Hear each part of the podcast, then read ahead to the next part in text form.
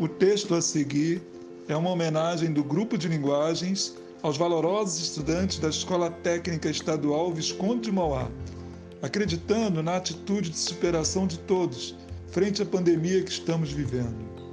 Outubro de 2020. Superação de estudantes. Distante de tantos colegas da hora e sem o ensino presencial do mestre, sinto falta da querida escola de belo ambiente campestre.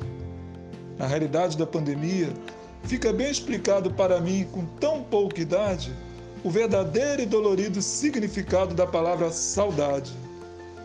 Mas a dor dessa ausência tenho conseguido amenizar, como também as dificuldades da vida, bastando apenas ao vizinho me solidarizar, ajudando-o a aliviar sua ferida.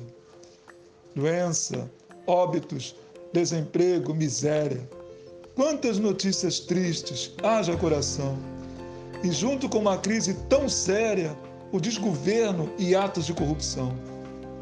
Apesar disso, eu e minha turma estamos confiantes, firmes no estudo online e esperançosos, porque sabemos do empenho de outros estudantes, perseverantes na ciência e seus esforços.